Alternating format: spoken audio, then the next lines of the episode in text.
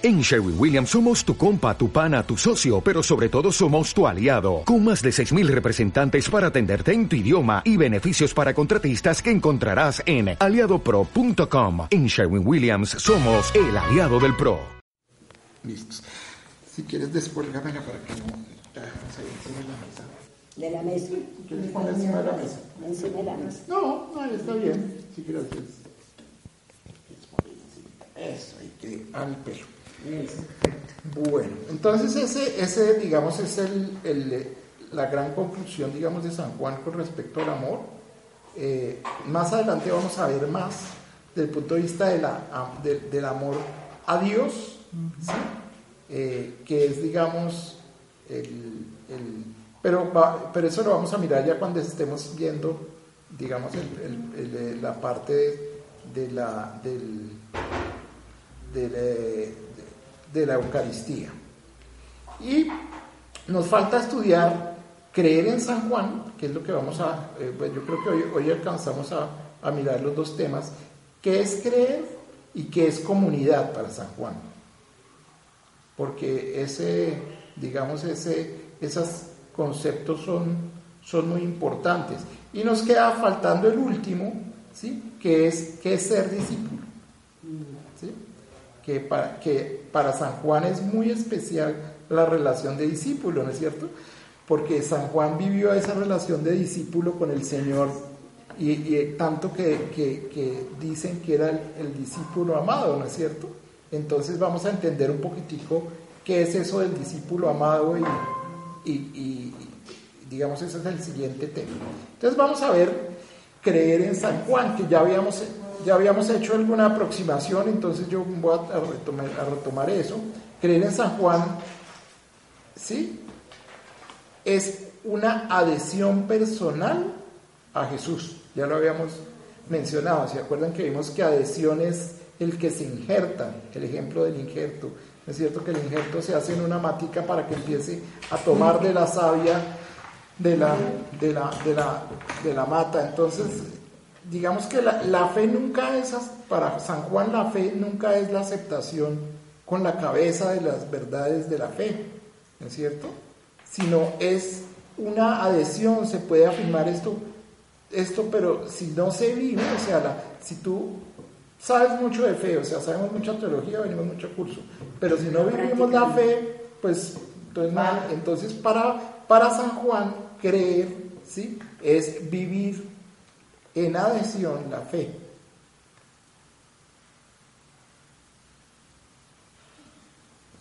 Y él, digamos que da como tres, tres, eh, tres cosas importantes para uno poder adherirse al Señor.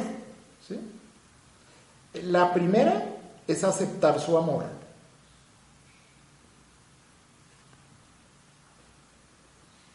¿Qué es aceptar el amor de Dios? Vivir como Él hace, como, como vivirlo, Dios quiere como vivirlo. vivirlo, ¿será? Sentirse amado por el Señor. Ah, Ay, ¿Sí? Es experimentar ese amor, ¿no es cierto? sí. Bueno, experimentarlo y aceptarlo, porque acuérdense que el amor como es libre, ¿no es cierto? Entonces nosotros, Él puede amarnos mucho, pero si nosotros no lo aceptamos, entonces, entonces eso es lo que es aceptar su amor, es sentirse amado por el Señor, es tener la experiencia de que, de que Él como persona nos ama, ¿no es cierto? Es eso. Bueno, esa es la primera, digamos, fácil, ¿no? Eh, San Juan es muy, muy sencillo, ¿no? A pesar de que es el evangelio del místico, pues él es muy claro como en las definiciones, ¿no es cierto? La otra es, que digamos el otro es tomar a Jesús como modelo de vida. Que era más o menos lo que ustedes me decían ahí, es vivir de acuerdo ¿sí? a lo que Jesús quiere de, nuestro, de nuestra vida, ¿no es cierto? Es ponerlo a Él como modelo, eh, porque acuérdense que Jesucristo es modelo de hombre, ¿no? Eso, eso es una de las cosas que a veces se nos olvida, porque es que venimos de una teología que hizo mucho daño, que fue la teología del, del medioevo, donde el hombre era la porquería. No, el hombre era la porquería y Dios era el centro de todo. Era teocéntrica. ¿no es cierto? Por- y por- pero el hombre era una porquería porque, porque el cuerpo, ¿sí? Era una porquería. Y el alma era el que, la que se debía santificar. ¿sí? Y eso es lo que se llama el dualismo antropológico que yo les he dicho que le ha hecho tanto daño a nuestra fe y a nuestra iglesia. ¿sí? O sea, no podemos separar ¿sí?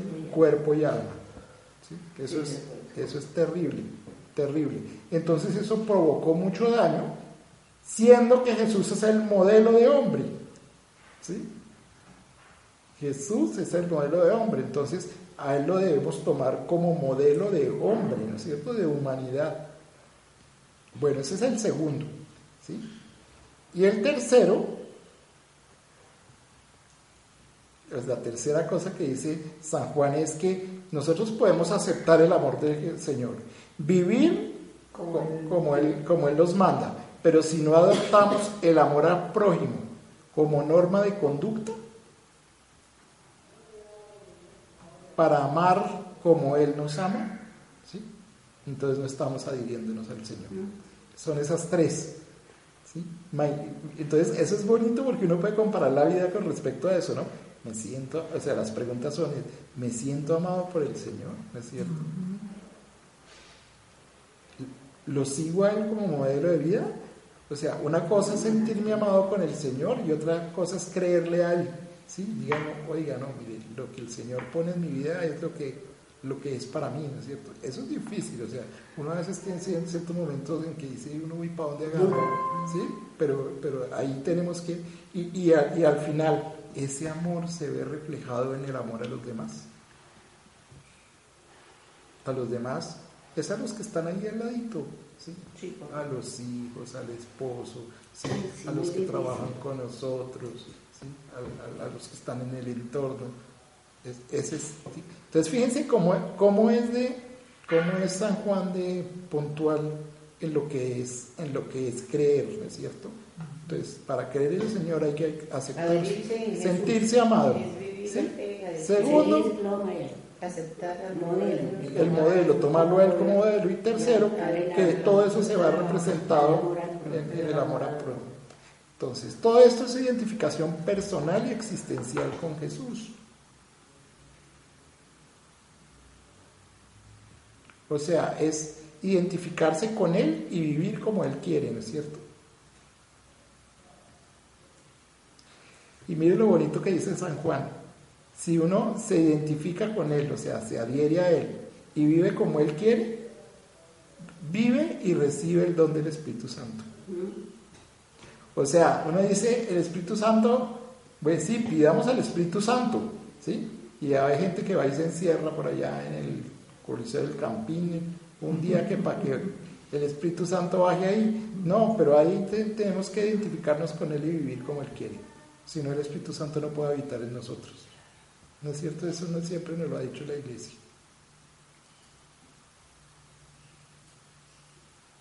Entonces San Juan dice, mire, hay un obstáculo principal para que impide adherirnos a Jesús y lo, y lo denuncia. Entonces él dice, mire, esto es adherirnos a Jesús, son estas tres cosas muy sencillas. Pero hay un obstáculo siempre para la adhesión a Jesús.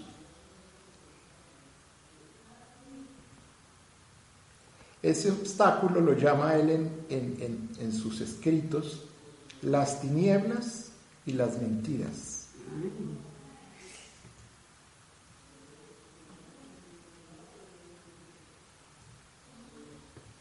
Entonces, vamos a, a explicar un poquitico esos obstáculos, porque probablemente son los mismos obstáculos que tenemos nosotros en la vida para adherirnos y seguirlo, ¿no es cierto? Todo lo que implique oscuridad en la vida, ¿sí? Miren, cuando, cuando uno camina en la oscuridad, uno como que no sabe para dónde va, ¿no? O sea, cuando uno se para así está bien oscuro, uno que no, no, no sabe y lo primero que hace es buscar la luz. O sea que la oscuridad, digamos que es desorientación. Desorientación, o sea, en el sentido completamente existencial, ¿no? No sabe uno para dónde va. Entonces, uno está en la oscuridad de la vida cuando no sabe para dónde va. Le da lo mismo su, O sea, como hagan de cuenta que No uno saliera allá a la 15 y cogiera el primer bus que pasa, porque cualquier, no importa, cualquier bus le sirve porque no saben para dónde va. ¿No es cierto? Eso es más o menos lo que, lo que es la os- oscuridad. Fíjense que hasta ahí no entra la maldad, ¿no? Sino es una desorientación completa. Entonces, eso nos pasa mucho, ¿sí? Nosotros decimos, le decimos, o sea, empezamos como el obstáculo para amar al Señor. El, el primero eh, no es el mal, ¿no es cierto? Nosotros pensamos, no, es el mal, es el demonio que no me deja y me pone malos pensamientos y no sé cómo. No, es la desorientación. ¿Qué es la desorientación con respecto a Dios? ¿Sí? Es no entender que Él es el camino. ¿No es cierto? Es no entender que Él es la verdad y no entender que Él es la vida. Sin Él no podemos hacer nada. Es impresionante. Para San Juan la cosa es así.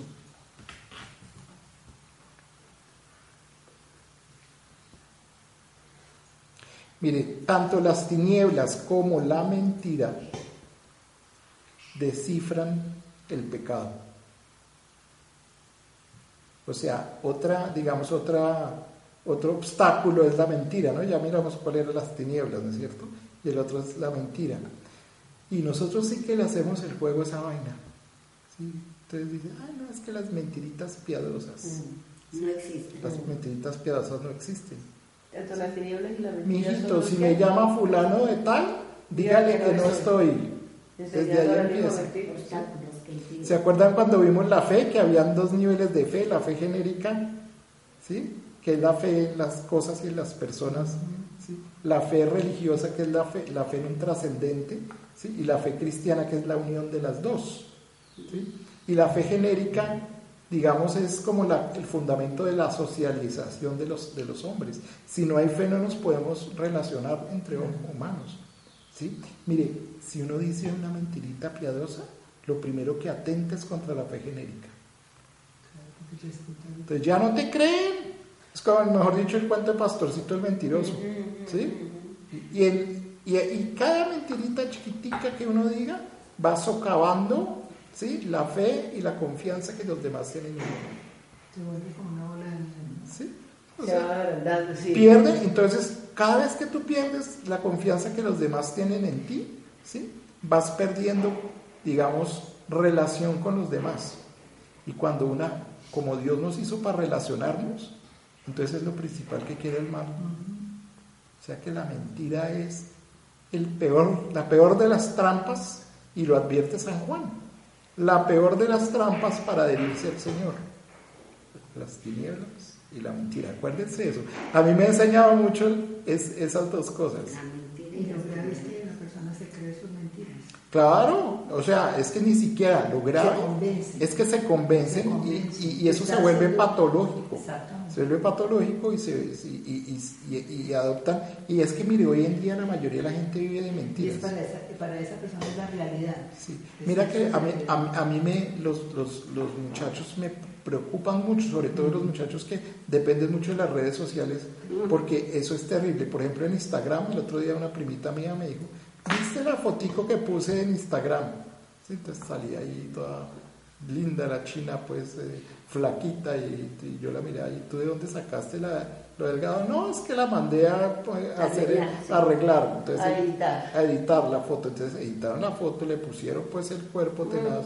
Y entonces, y, y entonces digo, ¿y sabes qué? Me dieron no sé qué cuántos likes. ¿Sí? Sí, es una, es una, es una vida. Es una, exacto, entonces es una máscara. Es una Ellos y se la creen, bueno, pues es- no- de- sentirse bonita no tiene, no tiene nada malo, Pero- pero- pero el problema es que se lo creen y, y no aceptan su realidad. Y ve uno personas ya adultas en ese tiempo. Peor. Ay, sí, eterna, mire. ay, sí. Y Una de las compañeras de vida, yo decía, pero por Dios santísimo, yo como resolví no sufrir allá. Entonces decía, trataba como de, pero, pero no, se ve que está pegada, pegada, pegada. La- mira, la gente hoy en día, una de las principales causas de Alzheimer ¿sí? Es quererse salir de la realidad. Sí. La sí. gente, la sí. gente que vive por fuera, fuera de la realidad, Sí. llega un poquitico ya cuando le debe dar una demencia senil, por allá a los 60, 70, y, se, y les da Alzheimer y se desconectan completamente de la, de la realidad.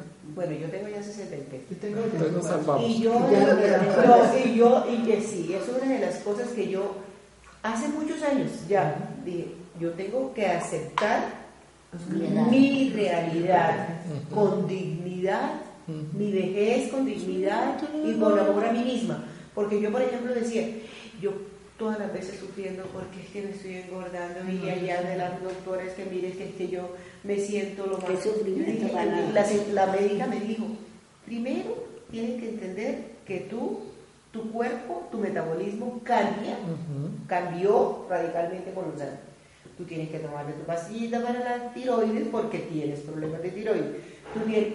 Cuando esta señora me empezó a decir todo eso, yo dije, es el momento de aceptarme.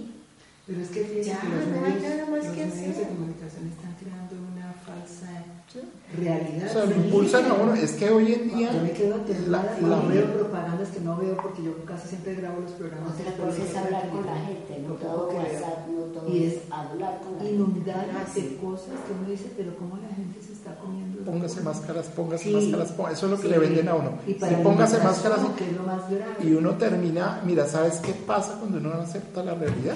Eso es, eso le, le- le- se- te lo puede decir un, un psiquiatra, Claro. ¿sí? ¿Qué pasa? Sí, Le da esquizofrenia. Sí, porque vive pendiente de. eh, O sea, es Es el tema. principio de esquizofrenia, Es la no aceptación.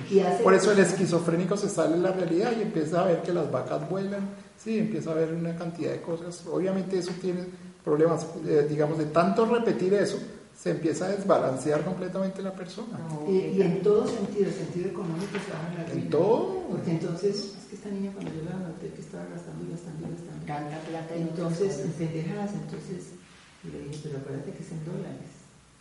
Digo, sí, yo sé. Pues me dijo, oye, para que me compre esto. Pero le dije, tú ya sabes, y yo ya me desvinculé un poco porque yo no podía quedarme. Pero es muy complicado por, por esa irrealidad, negando aquellas cosas que tiene que solucionar. Aplaza las soluciones y se va por otro lado. Uy, sí, sí, no, no, Y lo peor es que le está afectando a la hija. Eso es tenaz. No, y mire, y es, la mentira y las tinieblas a nivel personal producen un daño terrible. Eso es la mentira y las tinieblas de San Juan. ¿no? Sí.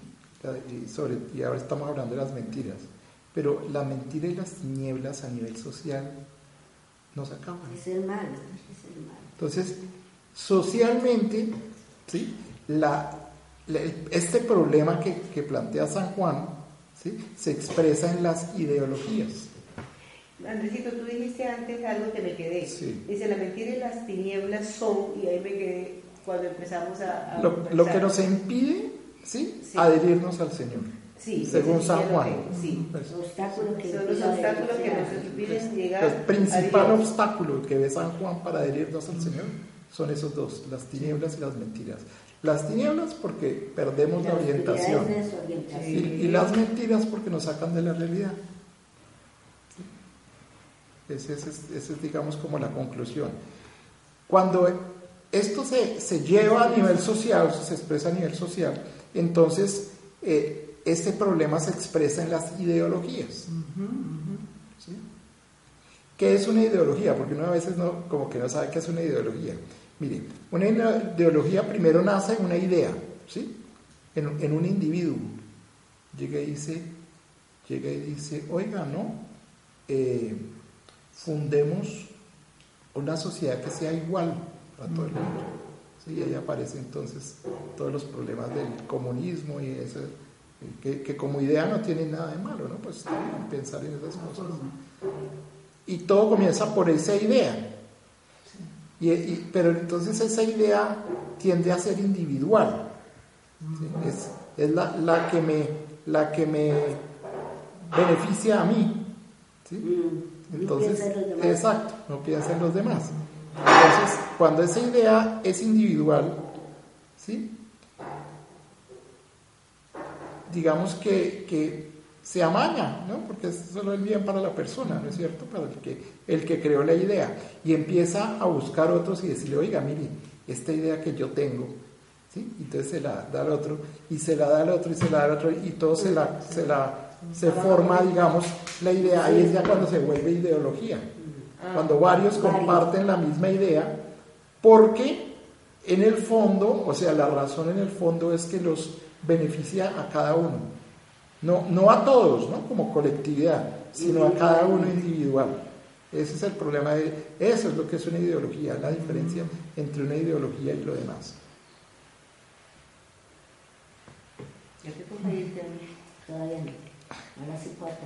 Ah, Entonces en ese momento hace parte de un cuerpo social, ¿no? La ideología hace parte del cuerpo social y tratan de ganar adeptos cada día más, más, más y más, ¿sí? Crecen por, por, por adhesión de los otros, o sea, los otros les va... Y, trata de construirse, constituirse en sistema, ¿sí? Cuando se, una ideología se constituye en sistema, ¿sí? Entonces entra la parte legal y la legalizan.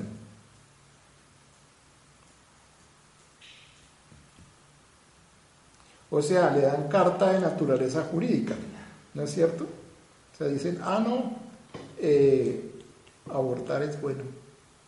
La ideología empezó por allá una señora propia ya que dijo, uy, no, y a mí es que este hijo que estoy esperando no me sirve para nada, me va, me va a, a coartar mi libertad, mi vida, ta, ta, ta, yo aborto. ¿Sí? Y entonces va y le, le enseña lo mismo a otra y a otra, a otra, y se juntan y dicen, oiga, no, abortar es bueno. Pero hay mucho joven que está en contra del aborto. Ah, no, eso sí, Y sí. en esa manifestación que hubo, fue mucha la Es increíble, o sea, es Y Dios obra.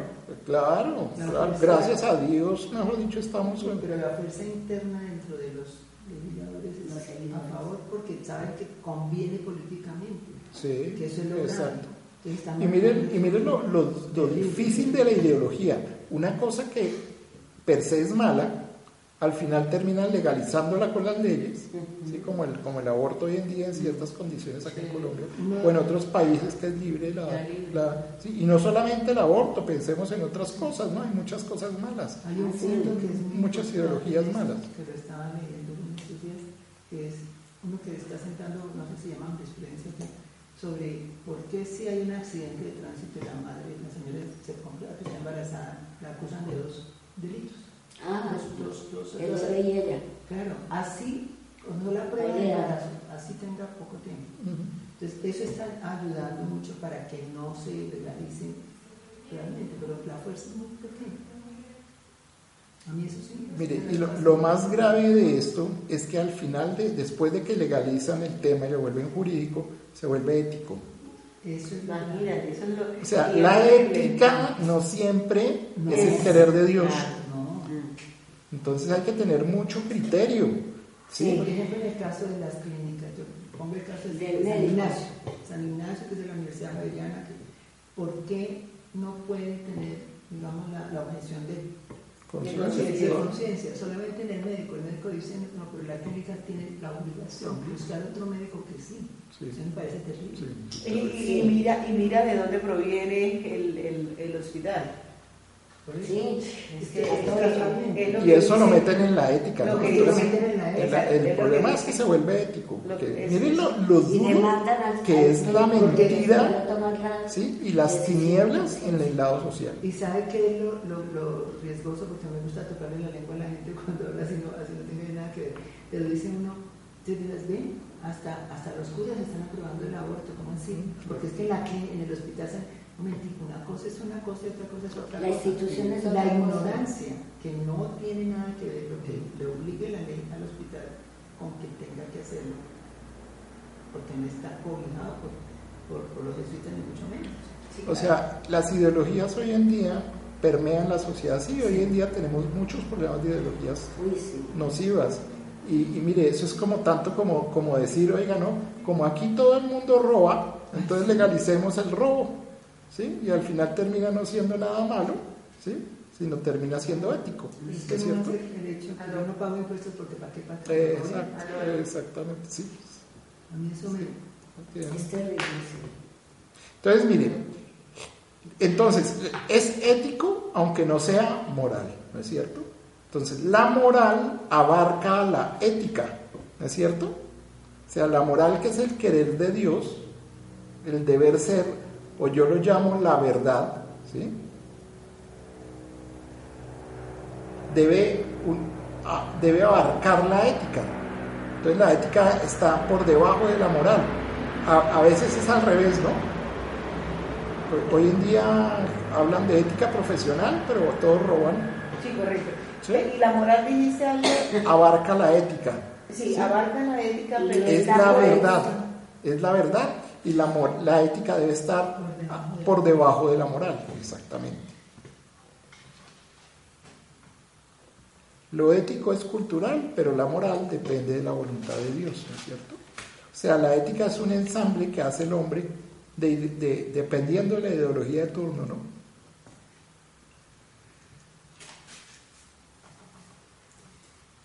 Entonces, mire, el pecado se expresa y se justifica socialmente en la ideología. O sea, esa es la palabreja en donde se mete, y eso lo habla increíblemente San Juan es de, destructor del hombre y de la sociedad. Y lo peor es que le hacemos el juego a esto con la ética, ¿no? Esto es lo que estamos hablando. De y perdona, Andresito, y también el relativismo. porque dicen, amar, yo amo, yo soy bueno, porque estoy amando a la gente. Sí. Pero ¿cómo la estoy amando? Mm. Sí, será eso. Porque todo es relativo ahora. No, eso no es malo. el relativismo, eso, eso, eso depende de. ¿Sí? O sea, no hay normas fijas, no hay, no hay verdad, mm. es tiniebla. Depende de, ¿eso es bueno o malo? Entonces, no, eso depende de, eso es el relativismo, que es otra ideología que está socavando tremendamente la sociedad. Entonces, mire, yo no voy a, no voy a profundizar mucho en esto, pero, pero San Juan habla, ojalá podamos hacer un, yo, yo estoy hablando con el Padre, a ver si hacemos el próximo curso hacemos un curso de la espiritualidad de San Juan. Ah, bonito. En la parroquia. En la parroquia. Para que los miércoles por la noche vamos a ver cómo. Pues no sé, esa es, esa es mi idea. Porque es que San Juan tiene, uy, es impresionantemente rico en, en, eso y nosotros somos la parroquia San Juan Evangelista y no conocemos eso. Y no conocemos exactamente todo lo que es. Bueno, entonces mire, San Juan dice que la ideología tiene como cuatro formas de presentarse. La primera es una ideología usada como arma de dominio sobre el pueblo.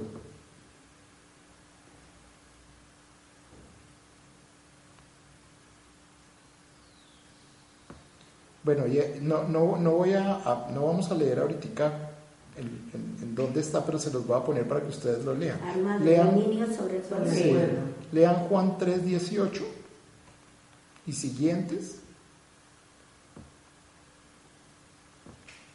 Ahí identifica las ideologías como las tinieblas. Y lean Juan 5, 44 y 7, 18. Y Juan 5, 44 y 7, 18. No, no voy a profundizar mucho en este tema de la ideología, porque estamos en, eh, no estamos en teología, sino en Eucaristía, entonces quiero profundizar más en el tema eucarístico. entonces, en esto pues es, es que yo quiero que de pronto nos sentemos un poquitico. La otra son, es la ideología como absoluto.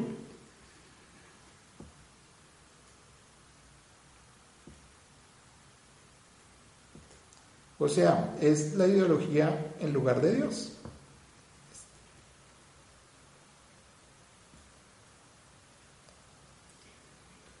Es, ay, te va a tocar qué es eso. Pero ven y acabamos, que son tres, son cuatro. La otra es la ideología como mesianismo político. Ah, este Duque nos va a sacar de la... Es que Santo nos va a sacar de la... Es que Uribe, ¿sí?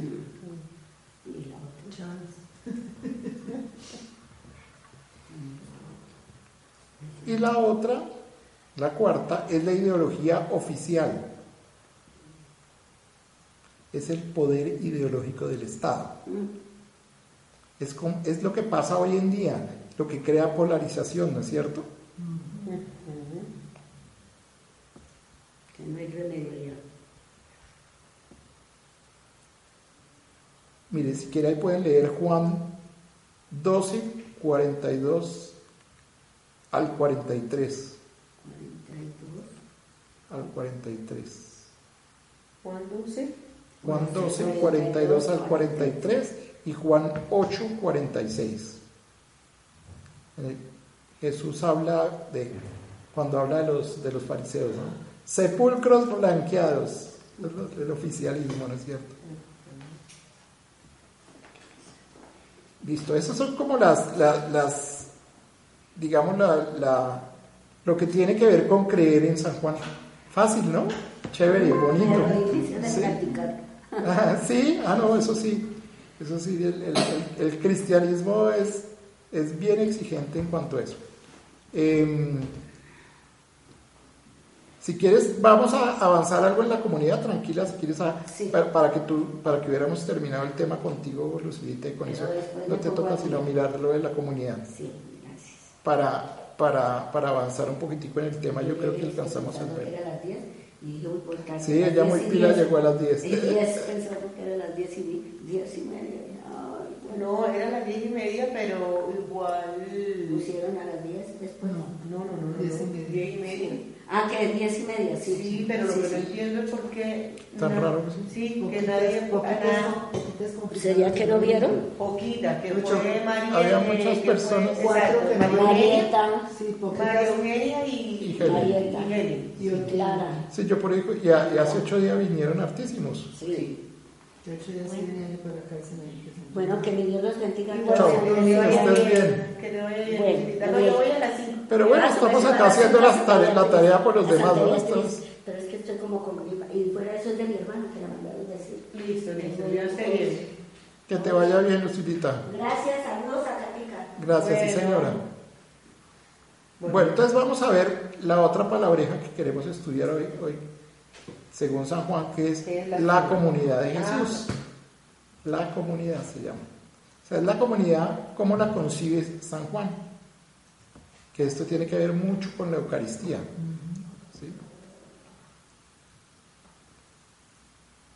Entonces, la, la comunidad en San Juan es la iglesia. Porque la iglesia es sacramento, ¿se acuerdan de comunidad y comunión? ¿Se acuerdan la, la lo que estudiamos de comunión de, los judíos, común unión, ¿no es cierto? Que alguien la gente piensa que comulgar es tragarse la hostia, ¿no? Comunión es mucho más, claro. ¿no es cierto?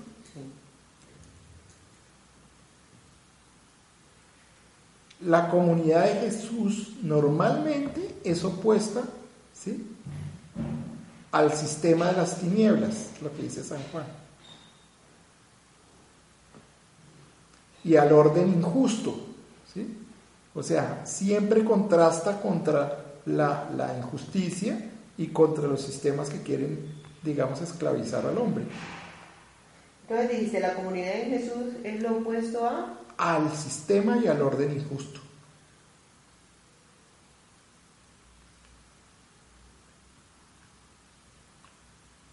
San Juan ahí, ahí adelante, que es en Juan 8:23, que tampoco lo vamos a leer porque vamos a dedicarle un tiempito a leer otro, otro más, más eucarístico, ¿sí? Habla de que, de que, nosotros no pertenecemos al mundo, ¿sí? Que somos del Señor. ¿Este es Juan qué me dice? 8:23. Él dice, si estamos unidos a Él, no, no pertenecemos al mundo, entendiendo por mundo los sistemas injustos, ¿cierto? Entonces, adherirse a Jesús es romper con toda injusticia, ¿sí? es parte del tema anterior. Cuando se opta por Él, esa opción, digamos, cuando se opta por Él, Él nos sustrae de ese orden injusto, ¿no?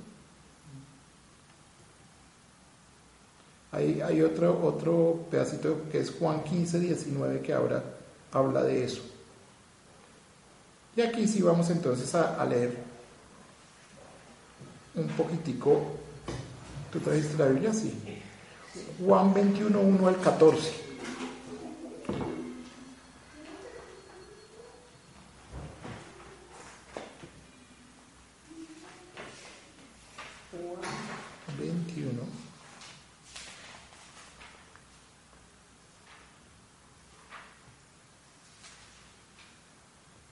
21, del 1 al 14. Del 1 al 14.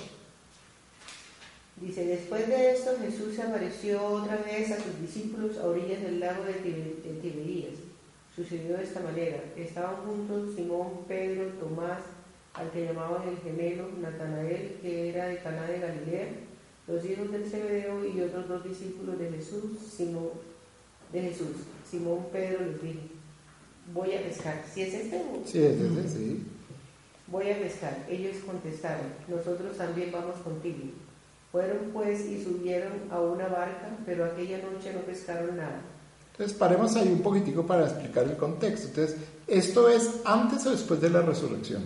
Después. Después de la resurrección, ¿no es cierto? Entonces ya se había, ya había vuelto Pedro y todos otra vez a, los, a sus, a sus a ¿cierto?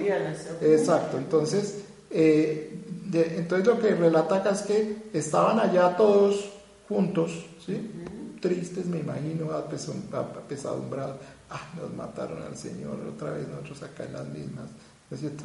Sí. ¿Quiénes estaban? Pedro, Tomás, el, Natanael. llamado el mellizo Natanael, de Caná de Galilea, y los Cebedeos. ¿Quiénes eran los Cebedeos? Juan y Santiago. Exactamente, muy bien. Sí. Les dice Simón Pedro, voy a pescar. Entonces miren que Pedro de pronto dijo, no, vamos a pescar otra vez. Sigue leyendo entonces. Dices, entonces decía, em, eh, cuando, comenzaron, cuando comenzaba a amanecer, Jesús apareció en la orilla, pero los discípulos no sabían que era él. Jesús les preguntó, muchachos, ¿no tienen pescado? Entonces miren lo bonito, miren lo bonito de esto, ¿sí? Porque, porque ellos se fueron a pescar, ¿sí? Y, y se subieron a, la barca y se fueron, se metieron, acuérdense, en, en, el, en el mar y la barca es el símbolo de, de, la vida, del mundo. O sea, ellos se metieron otra vez en el mundo a hacer lo que estaban haciendo. Pero allá en la orilla, ¿sí? Entonces eh, estaba, nuestro, Señor. Sigue leyendo.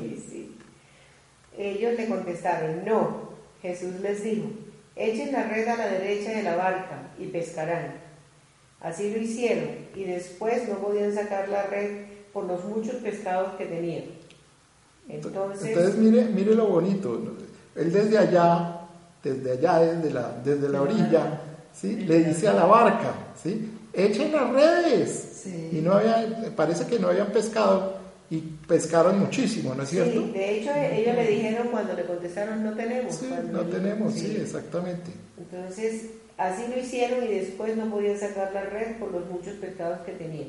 Entonces el discípulo a quien Jesús quería mucho le dijo a Pedro, es el Señor. Mire que no lo habían reconocido. Hasta ellos le creyeron, pero, pero, no le creyeron. O sea, no lo Otra vez, lo que siempre pasa con cualquier aparición con el, con el resucitado. Oiga, este será, será, no será, pero hagámosle caso, pero sí, sí así, sigamos entonces. Es el Señor. Apenas oyó Simón Pedro que era el Señor, se vició porque estaba sin ropa. Oiga, el man estaba desnudo. ¿No es cierto? Sí. Eso, tendrá, eso será una ahorita, ahorita, les voy a explicar todos esos símbolos. Okay, okay. Los otros discípulos llegaron a la playa con la barca arrastrando la red llena de pescados, pues estaban a 100 metros escasos de la orilla. Al bajar a tierra, encontraron un fuego encendido con un pescado encima y pan. Jesús les dijo, Traían algunos pescados de los que acaban de sacar. Simón Pedro subió a la barca y arrastró hasta la playa la red llena de grandes pescados, 153, y aunque eran tantos, la red no se rompió. Jesús les dijo, vengan a desayunarse. Ninguno de los discípulos se atrevía a preguntarle quién era, porque sabían que era el Señor. Luego Jesús se acercó, tomó en sus manos el pan y se los dio a ellos lo mismo hizo con el pescado. Esta fue la tercera vez que Jesús se apareció a, sus discípulos después de haber resucitado. Bueno, entonces voy a explicarles todo más o menos así rapidito. ¿Se acuerdan ya de la historia? La tienen? Yo les subrayé las partes importantes para que la miraran. Entonces, mire, Pedro estaba en la orilla del mar de Galilea, ¿no es cierto? Era de noche, dice. ¿Sí? En mi Biblia dice era de noche. O sea, estaban desorientados. La noche es el símbolo de la desorientación, según San Juan, ¿se acuerdan que ya lo vimos? O sea, era la crisis, estaban en crisis, o sea, por eso yo les dije que, uy, nos mataron al Señor, estaban en crisis ellos. La pérdida del sentido y deciden volver a, a pescar. O sea, estaban en la noche, estaban en la mala. Y, dicen, bueno, volvámonos a la vida. Sí. sí, volvámonos a pescar. Y los demás dicen, deciden irse con él, ¿no es cierto? Los otros dijeron, no, yo me quedo aquí sentado, se mataron, no, todos deciden irse con él, en grupo, en comunidad, ¿no es cierto? Es, es bien bonito. En toda, en toda la noche no cogieron nada, que era más o menos lo que, lo que les había pasado. Por la misma crisis había sido un rotundo fracaso la pesca sin el Señor. Aunque quisieron volver a hacer lo que eran antes, no pudieron lograrlo. ¿No es cierto? El que se encuentra con el Señor no puede volver a ser el mismo nunca. Ellos se habían encontrado con el Señor. No tenían que volver a pescar lo mismo. Y, el Señor no quería eso de ellos, ¿no? Entonces, ellos no, no, podían arrancar, ¿sí? Pero todo cambia. ¿Por qué? Porque esa noche, ¿sí? Que esa noche eh, la relata Juan en ese pedacito, ¿no? En esa pero, gracias, Pero esa noche de los, de los discípulos. Mm, gracias.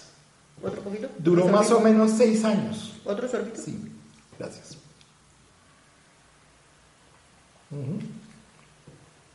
Duró más o menos seis años, o sea, entre el momento que mataron a Jesús y, ese encuentro? y ellos lo reconocieron resucitado o sea, que toda la comunidad lo reconoció resucitado. Digo, sí, el Señor resucitó porque es que Él se les fue apareciendo por pedacitos, ¿no? Y al principio decían, no, no, eso es un cadáver. No, es el Señor resucitado. Es el, entender la comunidad de que el Señor resucitado está resucitado, les llevó tiempo, les llevó un proceso. No, no, entenderlo para ellos no fue como nosotros lo entendemos acá en, la vigilia de, de, de, de de, resurrección. Que Dios resucitó al Señor y lo vivimos y lo celebramos, ¿no es cierto? y, pero, no, para ellos duró un proceso. Ese proceso fue más o menos de seis años. O sea, ¿el camino de Maús es primero o posterior a este pasaje? El, el camino de Maús también es un relato teológico. O sea, ese no fue un relato histórico como tal. ¿sí? como lo vimos en, cuando vimos el camino de Maús, ¿no es cierto? Y es una catequesis eucarística, ¿no es cierto? Porque al final termina diciendo, y lo reconocieron al partir el pan. Acá también va a pasar algo parecido, pero en San, eso era en San Lucas, acá va a pasar en San Juan, ¿sí? Entonces, si quieren, avancemos en eso. Esa noche duró más o menos seis años. Al amanecer, o sea, fíjense que ya todo lo, la pesca esta milagrosa ocurre al amanecer. Entonces, después de que termina la oscuridad, ¿sí? Después de que termina la oscuridad, es que ocurre la pesca. Ya no es noche oscura, pero tampoco es claridad total, ¿no es cierto? El amanecer no es la noche oscura, pero tampoco es la claridad total. Ellos van al Señor en la orilla, que lo vieron a la orilla del mar. Entonces, en la Biblia, el mar es el símbolo de la vida, de la historia, ¿no es cierto? El resucitado ya no está en la historia. ¿sí? sí, porque no está en la barca. Porque no está en la barca ni está en el mar, ¿no es cierto? ¿Sí?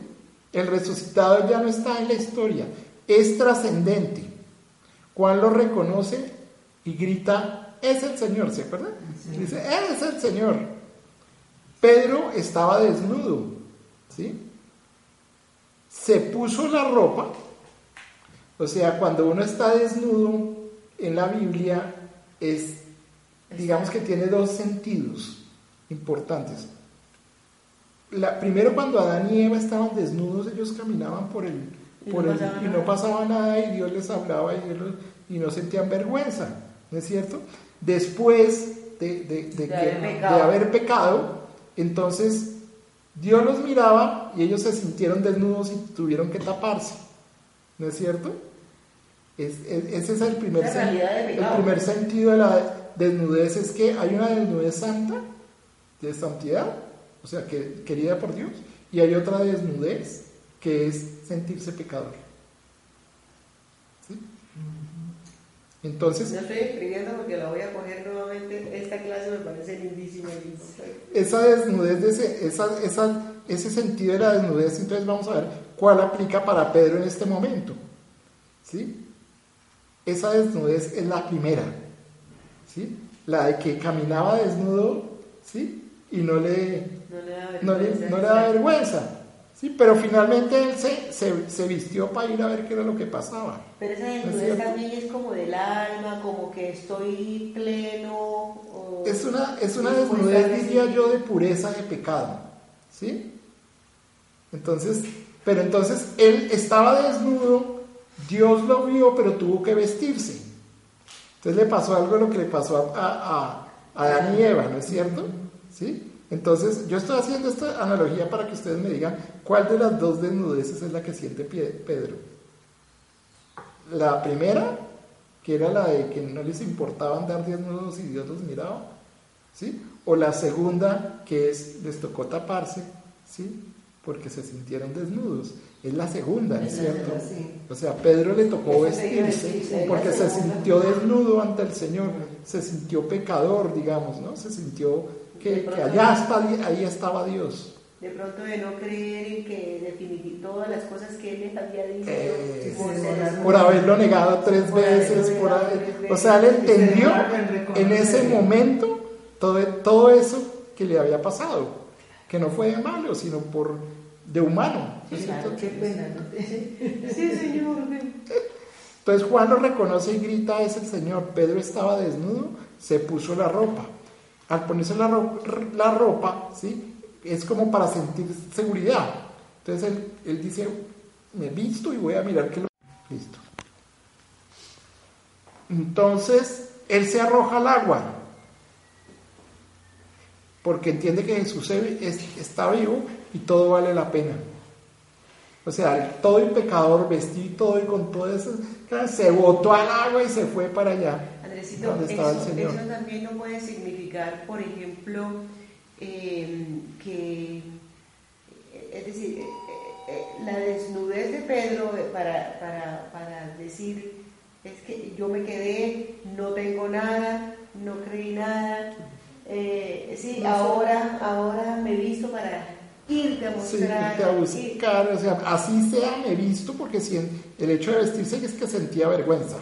¿Sí? de todo lo que había pasado. Pero con todo y eso sale corriendo a buscar al Señor.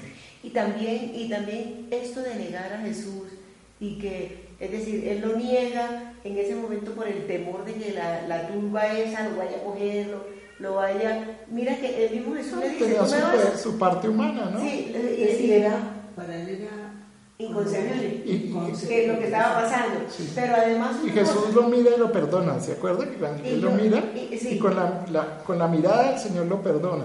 Pero mire, mire, el sentido tan profundo, ¿no? Porque es que uno dice, él tenía el derecho prácticamente a, decir, no puede ser. Sí, sí claro. Es decir, como que esperaba que nunca volviera a aparecer, que, no fuéramos a ser dignos que Él volviera en ese momento. Exactamente. Ellos todavía no creían que había resucitado. Que semejante regalo. Y el, Señor, y el Señor permitió que todo eso sucediera, porque, porque perfectamente también había podido fortalecer a Pedro y decir, no, usted va... Y él, lo dejó, él, lo dejó, en su libertad. Exacto, pero, pero para, precisamente para que Pedro fuera lo que le había pronosticado él mismo. Tú eres la piedra y sobre ti voy a edificar todo lo que viene. Entonces, yo pienso que todas esas cosas que le pasaron a Pedro durante la vida como Era pura pedagogía divina, ¿no? Exactamente. Pura pedagogía divina. Exactamente, para, para, para podernos encontrar efectivamente, darles, darle sentido a lo que nuestro Señor vino a hacer. a lo que habían vivido. Entonces, miren, Pedro encuentra que entre el límite, que en el límite entre el mar y la playa hay fuego. Y sobre el fuego un pez. pan primero. Un pan. Así, ah, un pan. El Señor les ha preparado el desayuno, decían ahí en tu Biblia, ¿no? Aquí en la mía dice, les ha preparado de comer. Sí. Ese pan es la Eucaristía, ¿no es cierto? O sea, ya, ya, ya, Y esa Eucaristía, o sea, nuestra Eucaristía, está entre el mar y la playa. Eucaristía, claro. ¿Sí? Sí. La nuestra Eucaristía, cuando nosotros vamos, ¿sí? No, nos salimos un poquito de, la vida para sumergirnos en, la trascendencia del Señor. O sea, la Eucaristía es, es el borde entre el mar y la playa. Nuestro mar y la playa, ¿no es cierto? Es trascendente, o sea, ya no es como tal el punto, sino es trascendente. Está entre la trascendencia y la inmanencia, ¿se acuerdan? Sí. La trascendencia es lo que no podemos captar con los sentidos, la inmanencia es lo que podemos captar con los sentidos. Entonces, la Eucaristía está en el límite entre la trascendencia y la inmanencia, entre este mundo y la eternidad, ¿no es cierto? comunica al resucitado con nosotros. Miren lo, fuerte de la Eucaristía, ¿sí? Es, la, es el puente, digamos, es el que nos une con el resucitado.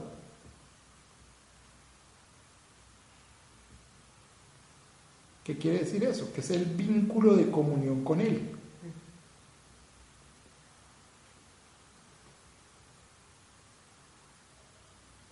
Miren, y el resucitado está presente en la Eucaristía entre la frustración y la victoria de nosotros, ¿no es cierto? O sea, nosotros también allá vamos a veces frustrados en tinieblas, así como estaba Pedro, como estaban los apóstoles.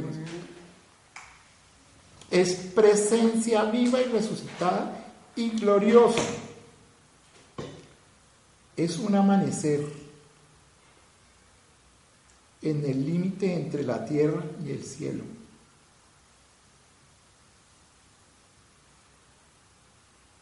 Miren toda la riqueza de la, Eucaristía.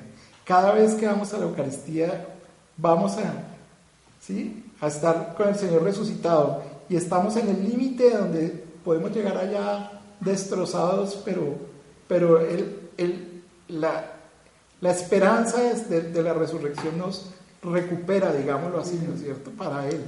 Sí. Mire, los discípulos se encuentran ahí en ese límite, o sea, porque ya se bajaron todos de la barca, llevaron los peces, ¿sí? Y están todos ahí, y él coge un pez y lo asa, ¿no es cierto? Y, y después lo que les dice es coman, ¿sí? Sí, ni siquiera comamos. Sí, no, coman. O sea, les hace comer. Había pan, trae el pescado y les dice coman y se pone como al servicio. Porque él pudo haber dicho, oiga Pedro, hace el pescado, eh, Juan hace no sé qué tal. No, él se puso y él fue el que, el que hizo la comida. ¿sí? Se puso al servicio de ellos.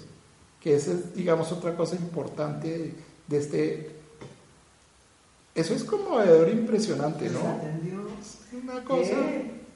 En la noche de la vida, para los que sufren, para los que necesitan, ¿sí? Buscamos el sentido de nuestra existencia en la línea ¿sí? entre el mundo y el cielo, que es la Eucaristía. Qué bello. O sea, siempre que nosotros nos encontremos perdidos en tinieblas, abandonados, ¿sí? podemos ir al límite allá entre, entre, el agua y, el, y la playa, donde está la Eucaristía, y allá el Señor nos reconforta, nos da de comer, nos levanta, nos da esperanza. Qué belleza, ¿no? Qué regalo. Qué, regalo. Sí. De, de, lo que se pierden los hermanos separados. sí. Porque hay una ideología, ¿no? Sí, pues, sí hay ideología. hay ideología también ahí metida. Fuera de, está, está como más enfatizada y muchas veces se niegan a a. A pesar, de, a pesar de que ellos tienen a Jesús por, por centro, sí, yo digo que se están perdiendo de la, de la oportunidad más bella que es esto, por ejemplo. Recuperarnos, alentarnos, darnos. Entender, o sea, ellos, ellos se sienten desorientados, ¿sí? Y no tienen ese camino seguro a donde ir, ese sitio seguro a donde ir sí, sitio entre comillas, que es la Eucaristía, ¿no es cierto? Es que la palabra comunión lleva Todo. Bueno, sigamos leyendo ahí del capítulo, del versículo 15 al 18 para terminar de redondear la historia, porque esto es toda una historia, ¿no? Con un sentido impresionante. Del 15 terminamos en el 14. Ah, pero estamos en, el, en, el, mismo 21, sí. Ah, Vamos a leer el 15 al 18. Entonces. Todo esto ocurre después de, después de esto, ¿no? Sí. sí. Palabras de Simón, perdón, de Jesús a Simón Pedro. Terminado el desayuno, Jesús le preguntó. Entonces, mire, ¿terminado cuál desayuno? El que, el que le les había servido el resucitado. Sí, exacto, el que le había servido el Señor. Simón, hijo de Juan, ¿me amas más que estos? Pedro le contestó, sí, Señor, tú sabes que te quiero. Jesús le dijo, cuida de mis corderos. Volvió a preguntarle, Simón, hijo de Juan, ¿me amas? Pedro le contestó, sí Señor, tú sabes que te quiero. Jesús le dijo, cuida, mis cuida de mis ovejas. Por tercera vez le preguntó, Simón, hijo de Juan, ¿me quieres? Pedro, triste porque le había preguntado por tercera vez si lo quería, le contestó, Señor, tú lo sabes todo, tú sabes que te quiero. Jesús le dijo, cuida de mis ovejas.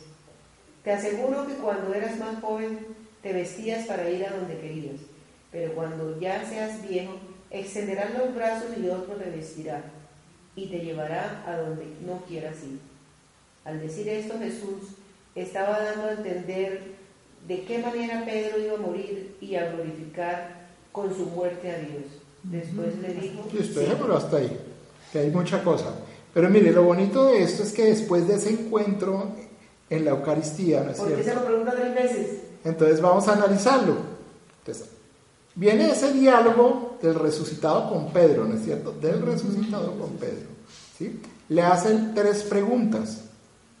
Bueno, en el fondo es la misma, pero con unas variantes significativas, que es, que es la, inquietud de, de Amparito. ¿Por qué tres veces le pregunta como lo mismo? Pero mire, si analizamos el texto en griego, él no le pregunta lo mismo. No. Lo primero que le pregunta es, Pedro, ¿eres mi amigo? ¿Sí? Es la primera pregunta. Significa, ¿tú me conoces? ¿Tenemos una relación profunda? ¿Sí? Pedro le contesta, ese es el, escrito en griego, el, verbo, el verbo amas ahí es el de, el de amistad. Ah, de, el de amistad, no el de, no el de ágape. ¿Sí? Que ya, ya habíamos visto en la clase pasada. Entonces, Pedro, ¿eres mi amigo? Significa, tú me conoces, tenemos una relación profunda. Y Pedro le contesta, sí, tú me conoces, yo soy tu amigo. Es lo que le contesta Pedro. ¿Sí? Y entonces el Señor le dice, apacienta mis corderos. Es, es, decir, cuide de los que se inician en la fe. Los corderos son los chiquitos de las ovejas, ¿no es cierto? Son los que... Entonces, lo primero que la primera pregunta es en el sentido de amistad, ¿no es cierto? La segunda pregunta en griego es Pedro, agapasme Ese es el amor por identificación, ¿sí? De agape. Agapasme es lo que dice en griego. O sea, ¿te identificas conmigo? ¿Qué es identificarse con el Señor? Es creer en Él. Lo que ya vimos en, el... ¿sí? O sea, son los tres punticos. Sentirse armado por el Señor. ¿Cuál era el otro? Tomarlo como, como, como como modelo a seguir y que ese amor, ¿sí? que, una vez ya amado yo, lo, lo, lo, llevo al prójimo, ¿no es cierto? Esas son las tres. Eso significa... Aceptar el amor al prójimo, tomar a Jesús como modelo y aceptar el amor de Dios. Mire, entonces el Señor le dice, Pedro, acá pasme, que es ese amor de identificación, ¿sí? Y Pedro le pregunta, ¿tú sabes qué le responde? tú sabes que sí, Señor. Y Jesús le dice, sé pastor. Sí.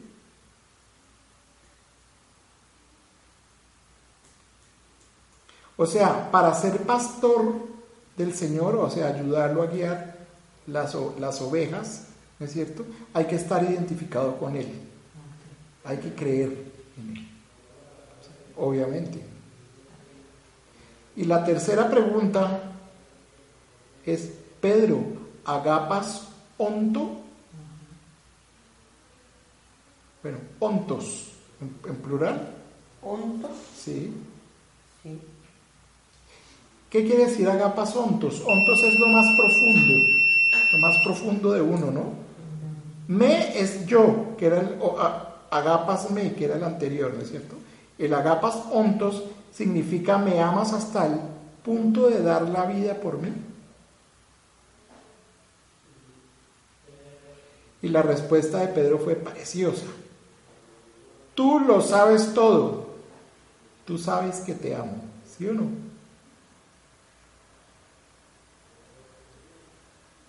Y volvió y le dijo el Señor, apacienta mis ovejas. O sea, ya no, ya no son las ovejitas chiquitas del, del, cuando es amigo, sino ya son las ovejas grandes, ¿no es cierto? Las ovejas mayores. O sea, apacienta a todos, ¿no es cierto? Pedro es pastor, por eso Pedro es pastor de la Iglesia Universal. Qué bello, ¿no? Miren, en ese encuentro en la Eucaristía, ¿sí? El Señor le hace tres preguntas a su pastor, a su, a su papa, ¿no es cierto? Y esas tres preguntas son, ¿eres amigo? ¿No es cierto? ¿Te identificas conmigo y, y morirías por mí? Y en las respuestas, Pedro, pues inspirado por el Espíritu Santo, el Señor lo nombra el pastor de la iglesia, el pastor de la iglesia universal. Entonces, sigue. ¿Y hay una relación con la negación de tres veces? O sea, También, sí. sí eh, está, está como, fíjate que el, en el relato anterior, él se vistió, muy buena la pregunta, se vistió porque se sintió desnudo, desnudo ¿no es cierto? ¿Por qué? Porque había pecado, lo había negado, ¿sí? Aquí le está dando el Señor como el perdón. El, espaldarazo. el espaldarazo, le está dando la confirmación. o sea, le está dando la confirmación, la Eucaristía y la reconciliación en un solo sacramento. Mm, ¿Sí? Es impresionante. Como quería nuestro Señor a Pedro. la comunidad de Jesús existe para continuar la misión de Jesús en el mundo.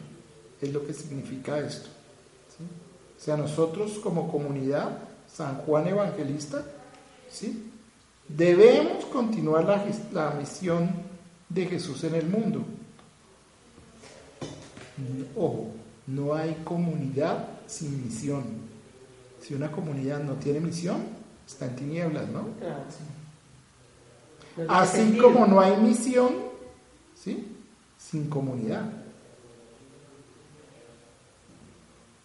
Entonces, si, nosotros decimos, no, vamos a darle de comer a los del cartucho, pues no se puede ir una persona, tiene que ir la comunidad, y la comunidad de Jesús. Chévere, ¿no? Sí, es el amor. Y no hay, no hay misión sin comunidad y sin amor, ¿no es cierto? Y quien está al frente de esta comunidad es el pastor. En el caso de nosotros, el representante de Pedro, ¿sí? no de, no de no de piedra, ¿no es cierto? sino de Pedro, el de la iglesia, que es el Padre Mauricio, ¿no es cierto? Por eso es que, le, por eso es que Él es el que nos guía, nos acerca, nos, y por eso nosotros no porque sea el padre y esté ordenado y que sea de la jerarquía y del clero, no. Es porque él es el representante de Pedro, de Pedro para nosotros, ¿no es cierto? Y todo esto, por eso es que es tan importante la Eucaristía, gira alrededor de la Eucaristía.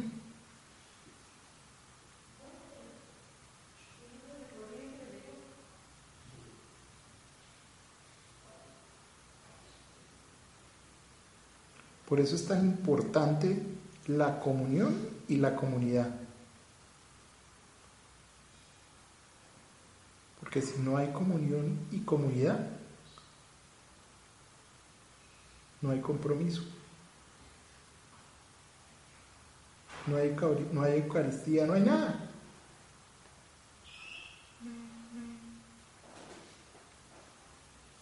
Bueno, ese es el sentido de comunidad en, en Juan. bonito, ¿no? Es muy profundo. Entonces dejemos, faltando cinco para las doce, dejemos hoy así. Lo que vamos a ver la próxima clase son para Juan, ¿qué es el, ¿quién es el discípulo de Jesús? Que también es precioso. Eso es de lo más bonito en San Juan, porque es que San Juan es el discípulo amado.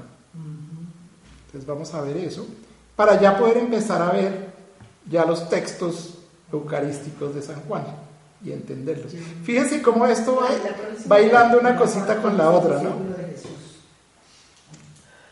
Esto bailando una cosita con la otra. Creo que a todas les va a tocar oír la grabación de la próxima clase. Sí, sabe que siempre que no oye uno interioriza mucho más. Claro, por eso dije, coge los apuntes. o sea, coge los apuntes y ve uno pues que fue solamente una guía, pero todo el contenido está en la reflexión. digamos que ahí está el resumen, porque de hecho el Señor le habla a uno más, porque le habla a uno en la vida, ¿no? Me haces el favor y paramos la grabación, porque si no... O'Reilly Auto Parts puede ayudarte a encontrar un taller mecánico cerca de ti. Para más información, llama a tu tienda O'Reilly Auto Parts o visita oreillyauto.com.